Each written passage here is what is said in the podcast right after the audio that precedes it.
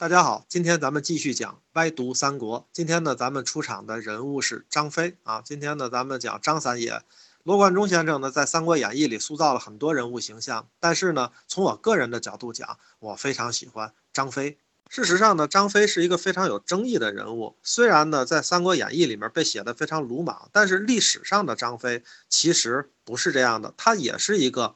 被罗贯中先生在他的笔下严重被低估了的人物，所以今天呢，我们去解读一下张飞。那《八扇屏》里面呢，咱们的相声啊，《八扇屏》里面还有专门有一段去讲张飞的。我们今天呢，先听一下《八扇屏》里面怎么说张飞其人。只因长坂坡前一场鏖战，那赵云一仗怀揣幼主，二仗常胜将军之特勇，杀了个七进七出，这才闯出重围。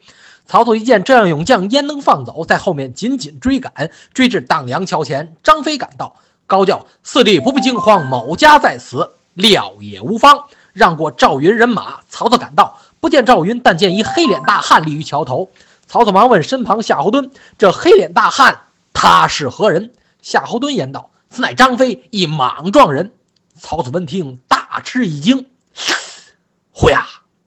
想当初，关云长在博马坡前斩颜良、诛文丑之时，曾对某家演讲：“他有意击败三弟，姓张名飞，字翼德，不挽军中取上将首级，犹如探囊取物，反掌观文者一般。今日一见，果然英勇。来呀，撤去某家青罗伞盖，莫要观一观这莽撞人的武艺。”这个八扇屏里边对张飞有一段外貌的描写，是这么写的。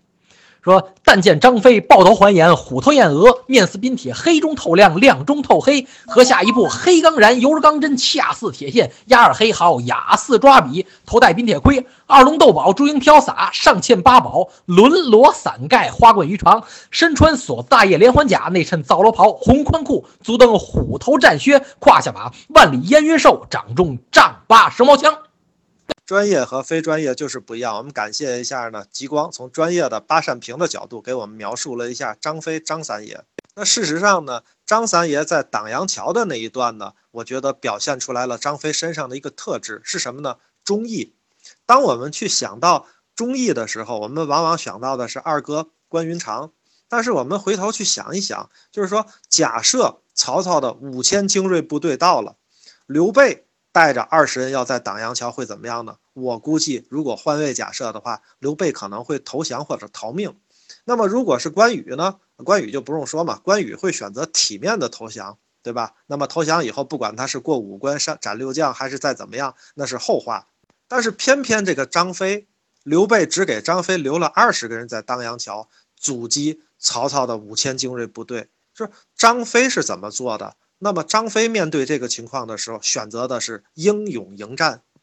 所以我觉得呢，当初在当阳桥的时候呢，曹操其实是被张飞的勇气所折服的。这一点呢，罗贯中先生呢，其实巧妙的借用到了赵云的身上啊。因为刚才咱们听八扇屏的时候，其实前面提到赵云，后面我们下一期会好好的去讲赵云。那么其实呢，这些有勇气。有谋略，包括他英勇善战的特征，其实都是张三爷身上的优点。那么，这是我们讲张飞的忠义。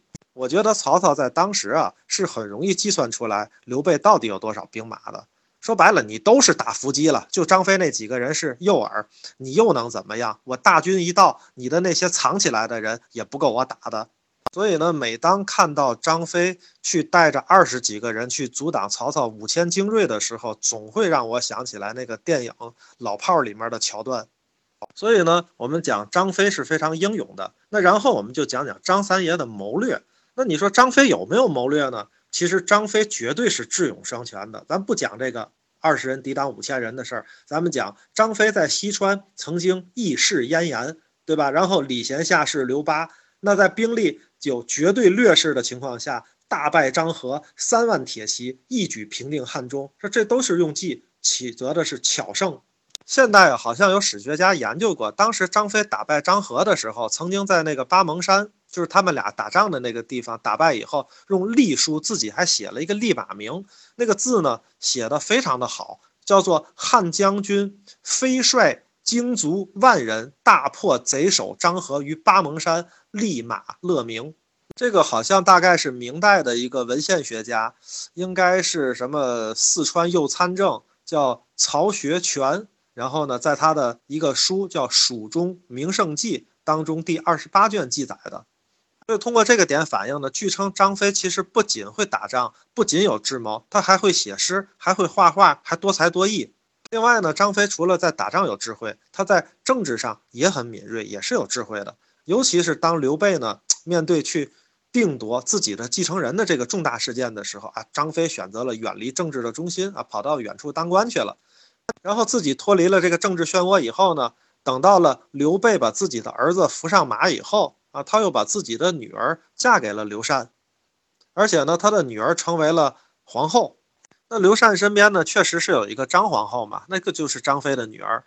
但是我们又想，哎，那个年代国母的形象是不是也会代表一个国家的门面啊？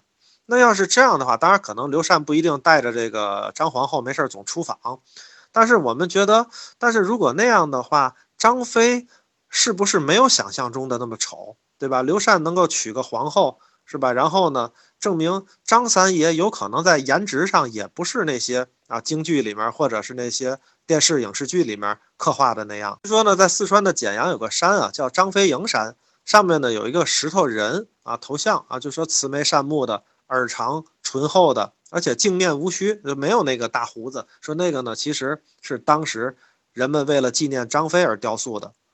这个太颠覆了，因为我们觉得张飞的这个颜值应该跟那个李逵啊，或者钟馗那个是不是得有一拼啊？但事实上，张飞还颇有颜值，这个让我们很出意外。那张飞呢，其实他出道的时候也非常的早，我觉得真的是非常的有智慧，确实是被罗贯中先生所低估了。怎么讲呢？张飞他出道那年十八岁啊，桃园结义的时候，虽然桃园结义有可能是虚构的，那年呢是公元一八四年。张飞当时就很有钱了，那他叫做颇有田庄，然后卖酒屠猪，还专结交天下的豪杰。当时刘备、关羽、张飞在一起的时候，他们的第一支队伍就是刘备拉起来的第一支队伍，是张飞带来的。张飞当时带着三百个人去投靠的刘备。一个十八岁的少年能够在乱世当中成为富豪，然后拥有三百个人的一个团队嘛，他得养着这个团队嘛，所以我觉得他是很厉害的。而且他能够一眼就认准了刘备，说要追随这个草根创业者，他以后准行。那么在十八岁的时候就具有这样的前瞻性和判断力，我觉得张飞绝不会仅仅是一介武夫。因为我们大家可以想想，我们在十八岁时是见识是什么样的？我们在十八岁的时候会不会追随一个创业者啊？那个你十八岁的时候遇到马云的时候，你能不能识别出来我要跟着他干，他以后能成就大事儿？所以我有理由相信，历史上的张飞，第一个有可能相貌不会差；第二个呢，就是不像罗贯中先生所写的那么极端啊，仅仅是一个武夫。当然，你说张三爷就没有短板吗？有，张三爷有一个致命的短板啊！一提致命，大家就知道这个短板是什么了，因为他死在这个字儿上嘛，就是酒。那么确实是太爱喝酒了。你想在徐州的时候，因为饮酒，就让吕布偷袭了刘备的大本营嘛。对吧？后来呢，又在饮酒下自己暴打了自己的属下，然后他的属下呢就把他弄死了，丢了性命。当时死的时候只有五十五岁嘛。那你说这样一个人，如果他要没有饮酒上瘾的那个嗜好啊，就是嗜酒如命的这个嗜好，那么他得是一个多么完美的大英雄啊！所以我们看历史人物呢，总是要客观的去看。张飞呢，确实在很多方面被罗贯中先生低估了。而且我们每看到张飞这个形象的时候，真的隐隐约约的能够感受到冯小刚先生拍的那个电影《老炮儿》里面那个六爷的感觉。那么，我们应该向张飞致敬。今天呢，我们的外读三国就讲到这里。如果大家呢感兴趣阅读原文，可以关注公众号“外读三国”。如果大家呢喜欢听我给大家读书，可以关注我的公众号，叫于少博，少年的少，伯乐的伯。谢谢大家，今天就讲到这里。